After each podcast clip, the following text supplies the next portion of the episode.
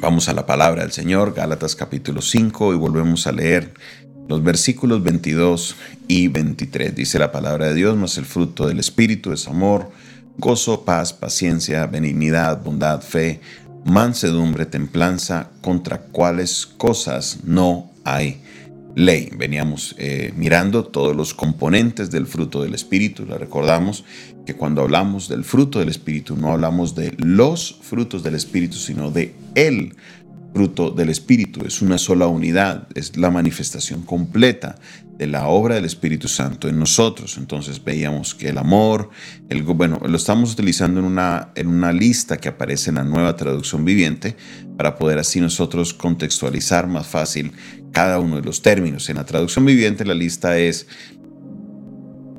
amor, eh, alegría, paz, paciencia, gentileza, bondad, fidelidad, humildad y control propio.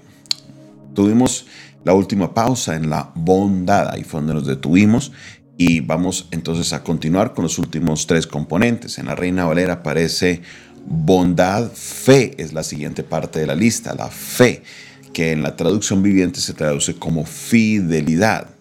Para muchas personas la fidelidad y la fe son dos cosas diferentes, pero son dos términos que están directamente ligados. La bondad, perdón, la fidelidad y la fe son dos palabras que van de la mano eh, directamente. La confianza, confianza, fidelidad, fe, son tres palabras que están ahí muy arraigadas y cuando el Espíritu Santo de Dios está en nosotros y se produce, se evidencia su presencia en nuestra vida, eso produce en nosotros fe. Cuando se habla de fidelidad se está hablando de una fe que es fiel, una fe que es madura, una fe que a pesar de las circunstancias, seguimos viendo la mano de Dios. No es esta fe que es volátil, que sube y luego baja y que luego tengo mucha fe y luego no. Estamos hablando de una fe que es madura, una fe que ha pasado por proceso, una fe que es de fidelidad, una fe que se mantiene fiel a pesar de las circunstancias, una fe que está ahí en todo tiempo sabiendo de que Dios está no por lo que se ve, al contrario, es por lo que no se ve. Esa es la fidelidad de nosotros hacia Dios. Es, no, es el no seguir a Dios eh, por las circunstancias, que si las cosas van bien, entonces sigo a Dios, y si las cosas se ponen mal, entonces no lo sigo. No, no estamos hablando de esa clase de fidelidad. Estamos hablando de la fidelidad que en pase lo que pase, serviremos al Señor. Aquello que veíamos en los tres jóvenes, Sadrach, Mesach y Abednego, que le decían a Nabucodonosor, mira, el Dios al que nosotros servimos nos puede librar. Él nos puede librar de tu mano, pero así no lo haga, no nos arrodillaremos ante ti.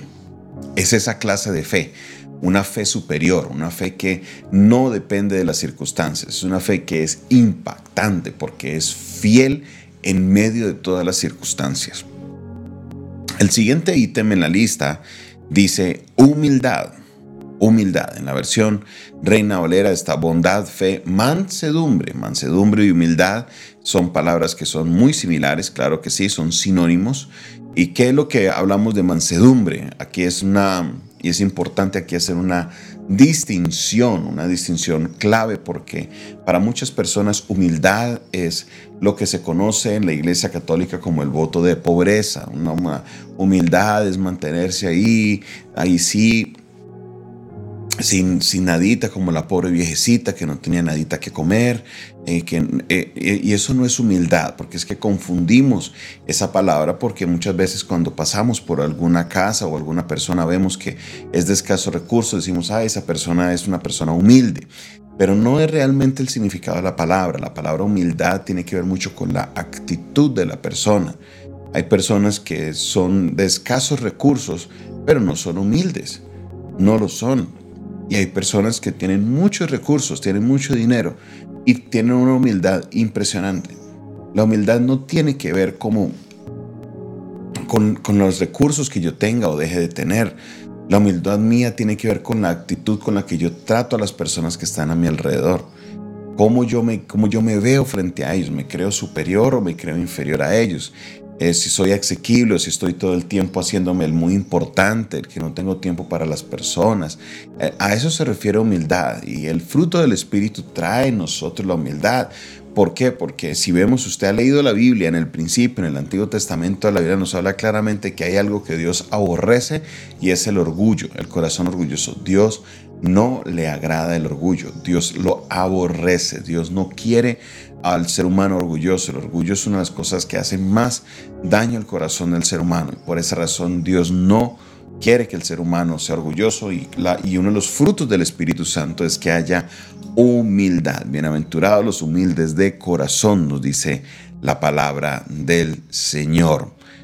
Continuamos con la lista y vemos el último ítem, que en la versión Reina Valera para mí es, es una palabra excelente, dominio propio, dominio propio. Acá en la nueva traducción viviente se habla de control propio, en otras traducciones se habla de la autodisciplina. ¿A qué se refiere con esto? Cuando se habla de dominio propio, de, autodisciplina, se está hablando de estas circunstancias en las que antes de yo conocer a Cristo yo no tenía control sobre ellas. Cosas que se me salían de las manos, que sin yo querer hacerlo, mentía. Sin yo querer hacerlo, robaba. Ay, es que no sé, no pude resistirme. Sin yo querer hacerlo, eh, veía contenido pornográfico. Me llegaba algún video pornográfico de una, oh, se emocionaba uno a verlo. O, el dominio propio sobre alguna relación, una persona que, con la cual tú tenías una relación indebida y seguías teniendo esa relación y dices, no, es que no puedo, no puedo, pastor, no puedo controlarme. Bueno, la presencia del Espíritu Santo en nosotros produce el dominio propio. En la versión Reina Valera, perdón, no dice dominio propio, dice es templanza templanza. Cuando se habla de templanza se está hablando de dominio propio, de control propio, como lo expresa el apóstol Pablo en la carta a Timoteo, cuando dice que Dios no nos ha dado espíritu de cobardía, sino de amor, de poder y de dominio propio, de autocontrol. Cuando tenemos una ira excesiva, eso es falta de dominio propio. Tenemos que pedir al Espíritu Santo que haga evidente ese fruto de nosotros y que podamos así tener ese autocontrol. Y una de las cosas más evidentes en el creyente es esta, muchas veces el creyente busca maneras alternativas de tener dominio propio, que hace terapias, quiere a veces entrar en hasta cuestiones raras para poder tener el control de la mente, el control de todo mi cuerpo, el control de todo. Y esto no es lo que la palabra de Dios nos invita como creyentes a hacer, para nada. Nosotros como creyentes debemos tener la evidencia del Espíritu Santo. Cuando el Espíritu Santo está en mí y Él está haciendo su obra, eso se manifiesta en dominio propio. Por eso yo tengo que autoexaminarme, tengo que mirar mi vida, porque si yo siento que en mi vida no hay dominio propio, pues mira, no hay una evidencia completa, no es de que no la haya del todo, pero no hay una evidencia completa de que el Espíritu Santo está en tu vida. Y debes definitivamente entrar en una relación más profunda con el Espíritu Santo. No es, Señor, dame dominio propio, dame dominio propio. No, no, no. Es de entrar en esa, eh, en esa comunión con el Espíritu Santo porque la comunión profunda con el Espíritu Santo va a producir en mí el, el fruto del Espíritu, el cual se va a manifestar en todo lo que hemos mencionado, incluyendo la templanza, incluyendo el dominio propio cometemos el error de pedir, Señor, dame paz, Señor, dame esto, Señor. Queremos que, como que, uy, me hace falta eso. Entonces, como si fuera una lista de mercado, voy al mercado y entonces me hace falta la cebolla, Señor, dame cebolla, me falta la sal, Señor, dame sal. No es así. Eso lo tengo que ver, es como una lista más como de síntomas. Si yo no tengo el dominio propio, eso es un síntoma de que hay un faltante en mi vida, de que hay algo en mí que, no, no lo he podido completar en mi relación con el Espíritu Santo, porque la evidencia del fruto del Espíritu Santo en mi vida no se está viendo de una manera completa. Por eso, mis hermanos, cuando empecé esta serie enseñando, decía, miren este, esta lista más como una lista de síntomas, más como cómo está mi relación con Dios y eso se va a ver en según las obras de la carne o según el fruto del Espíritu.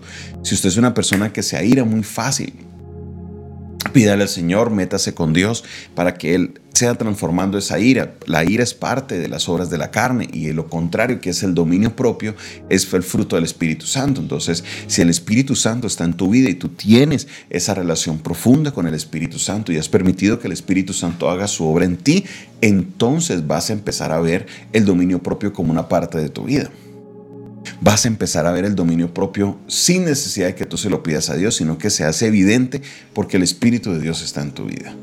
Mis hermanos, eso es clave, clave, clave que usted lo examine. No se ponga a hacer un ayuno de 21 días pidiéndole al Señor, Señor, dame dominio propio. No, no, no, no. Lo que debo buscar es la presencia de Dios. Debo buscar es que el Espíritu Santo cada día tome el control más de mi vida, que Él sea ayudándome en todas estas áreas. Y es aquí donde nosotros chocamos.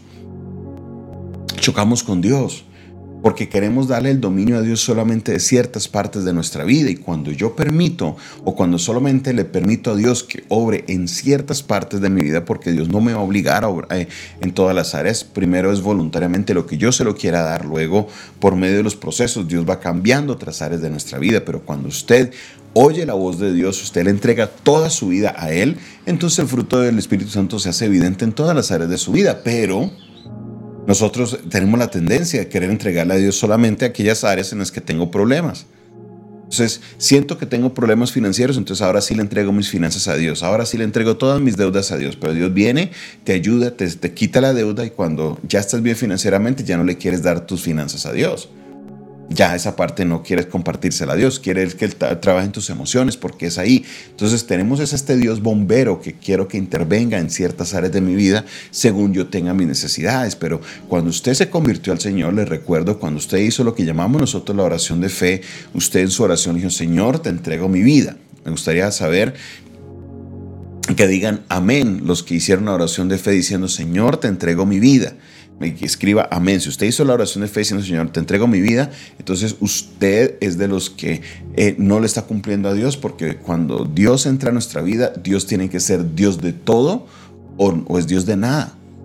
O Él es Dios de todo o Él es Dios de nada. Dios es así. Él quiere es todo. Y si lo vamos a entregar al Señor, debemos entregar completamente. Y cuando no vemos la evidencia del Espíritu Santo completa por lo general, es porque somos de las personas que no le hemos entregado todo al Señor. Llega, llegado la hora, llegado el día, que dejemos de darle al Señor los retazos de lo que somos, las piezas, las sobras de lo que nos queda. De que si alguien vino y me hizo daño en esa área de mi vida, entonces ahí sí se la entrego al Señor, esa área no. Ha llegado ese momento en nuestra vida, mis hermanos, en los que necesitamos nosotros, sí o sí, entregar nuestra vida por completo a nuestro Dios. Padre Celestial, yo te doy gracias por tu palabra. Gracias Dios porque día tras día siempre nos hablas, siempre nos enseñas, siempre escudriñas nuestro corazón. Yo te pido, te ruego Señor que esta miniserie dentro de la serie del libro de los Gálatas, del fruto del Espíritu, te pido que toda persona que la escuche pueda ser de bendición para su vida y que puedan aprender algo, Señor, en medio de todo lo que tu palabra les habla para que ellos así puedan vivir una vida conforme a lo que tú quieres que la vivamos, oh Dios. Te bendigo, te alabo, te exalto, Dios, y levanto mi voz en esta hora, seguro de que algo poderoso, algo maravilloso tú vas a hacer. Recibe la gloria, Dios. Recibe la honra. Recibe, Dios, toda la alabanza, toda la exaltación, por siempre y para siempre. En el nombre de Jesús. Amén y amén. Esta fue una producción del Departamento de Comunicaciones del Centro de Fe y Esperanza la Iglesia de los Altares, un consejo oportuno en un momento de crisis. Si usted quiere saber más de nuestro ministerio, le invitamos para que usted se contacte con nosotros al 316-617-7888. Se despide de ustedes en esta hora su pastor amigo Jonathan Castañeda.